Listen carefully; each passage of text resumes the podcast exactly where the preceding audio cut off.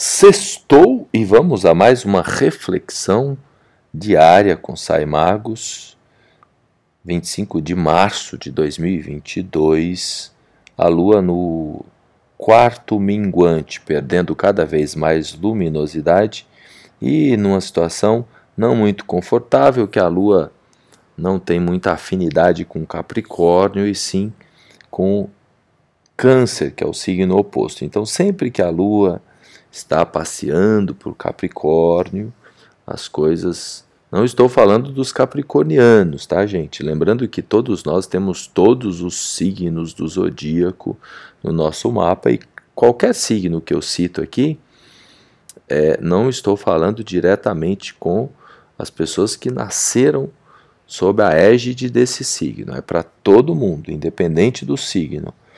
Ponto importante aí a ressaltar.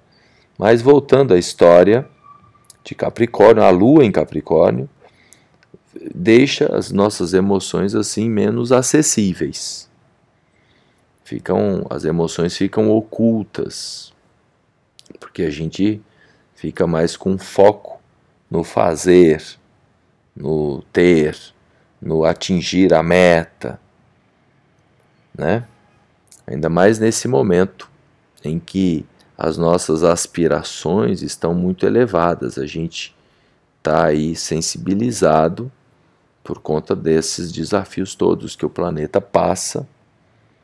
Então, numa, numa sexta-feira e num sábado aí que a lua está em Capricórnio, minguante, as emoções elas ficam menos acessíveis. E aí é importante a gente usar, obviamente, a energia de terra de Capricórnio para realizar, mas é importante também a gente é, vigiar as emoções.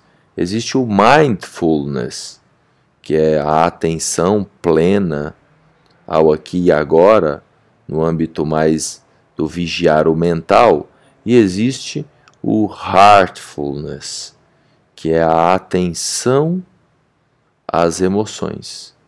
Então é um dia importante primeiro para beber muita água, porque a água gera o magnetismo para a gente se conectar melhor com as emoções, lembrando que as emoções é aquilo que nos move na vida.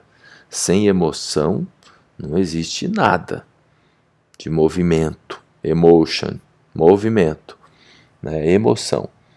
Então, para que a gente tenha um movimento melhor e, obviamente, consequentemente, uma realização mais robusta, a gente precisa aprender a gerenciar com sabedoria as nossas emoções e as nossas reações.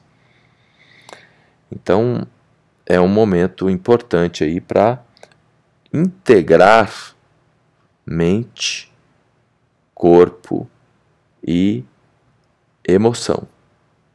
Então é, é a trindade que mora dentro de cada um de nós e que a gente pouco presta atenção de que nós somos uma trindade, né? o emocional, o mental e o físico. E nesse momento a conexão com o emocional ela fica menor. E aí é por isso que eu recomendo que nesse dia a gente beba um pouco mais de água para que haja mais acesso ao nosso campo emocional. Então você pode, inclusive, finalizando esse episódio, você pode, nesse momento, se perguntar qual é a emoção agora. E no decorrer desse dia também você pode fazer essa pergunta. Você pode colocar a mão no peito, sentir o coração pulsar, levar a atenção à respiração no baixo ventre, no abdômen né? respirar fundo, sentir a palpitação do coração, sentir que você está aí com você e se pergunta: qual é a emoção agora? O que, que eu estou sentindo? E não se preocupe em ter resposta, porque nesse momento é uma meditação breve, acordada, em que você traz a sua atenção para você através desta conexão com o coração.